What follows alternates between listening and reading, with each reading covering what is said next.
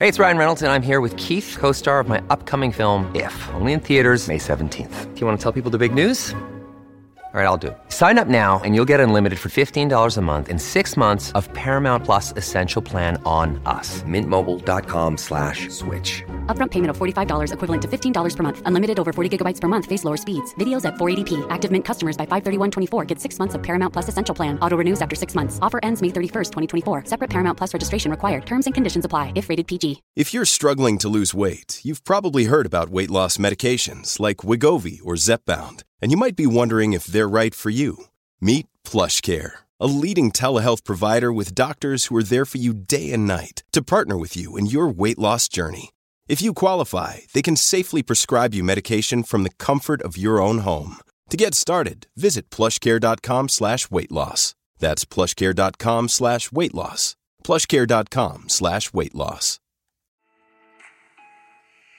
A fines de 1997, y durante una audiencia general en la Plaza de San Pedro, el Papa Juan Pablo II afirmó que desde el punto de vista teológico, todas las imágenes donde aparece la Virgen María aplastando a una serpiente con su pie son erróneas. El sumo pontífice recordó que en el texto hebreo, y citamos, no es la mujer, sino su estirpe, su descendencia, quien aplasta a la serpiente.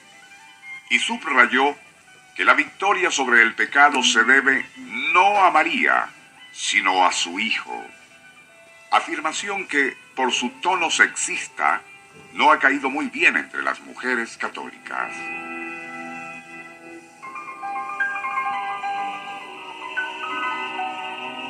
Sea como fuere, esa referencia a la serpiente tiene mucho que ver con otra afirmación hecha por el profesor Aitan Chernov de la Universidad Hebrea de Jerusalén en relación al presunto ofidio.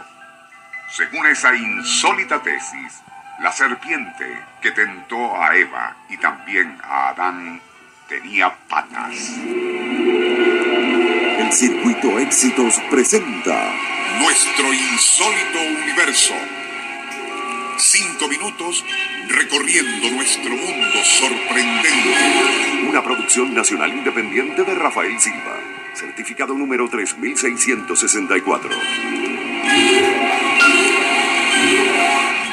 De acuerdo con la tesis del profesor Chernov, la serpiente bíblica tenía dos patas traseras y sobre ellas se irguió para susurrarle a Eva que comiera el fruto del árbol de la ciencia, del bien y del mal.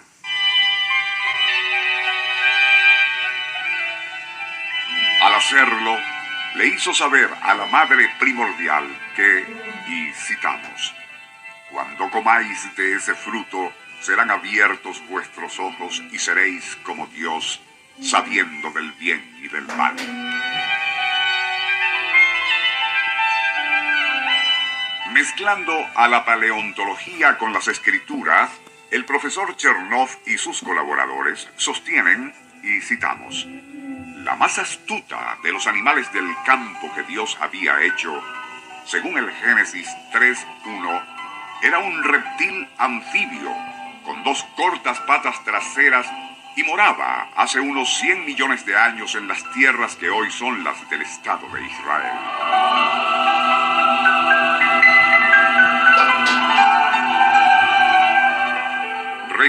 Petrificados de aquella serpiente fueron hallados cerca de la ciudad palestina de Ramalá y también a orillas del Océano Antiguo, en lo que en la actualidad constituye el territorio hebreo, así como el Mediterráneo Oriental.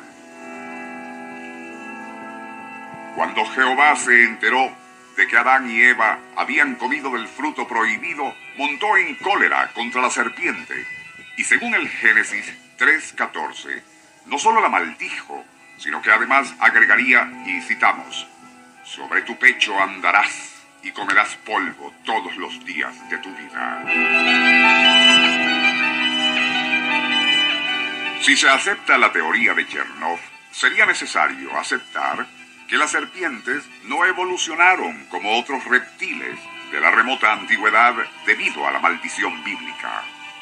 Algo con lo cual otros expertos, también hebreos como Chernov, no están de acuerdo, pues consideran ingenuo por parte de este el estar creyendo y divulgando una teoría anticientífica para explicar la ausencia de patas en los reptiles del género ofidio.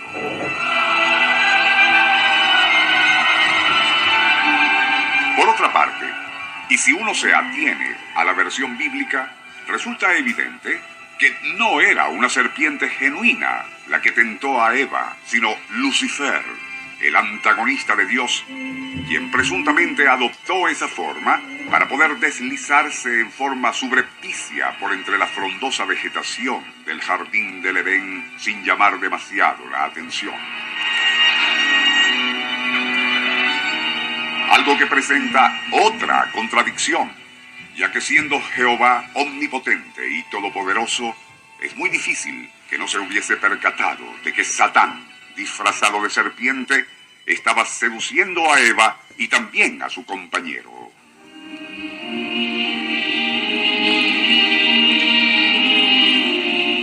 A menos que, por alguna razón inescrutable, que nadie está en capacidad de explicar, la Suprema Deidad hubiese deseado el demonio llevará a cabo su labor de seducción, pues de no ser así, fácilmente habría podido impedirla.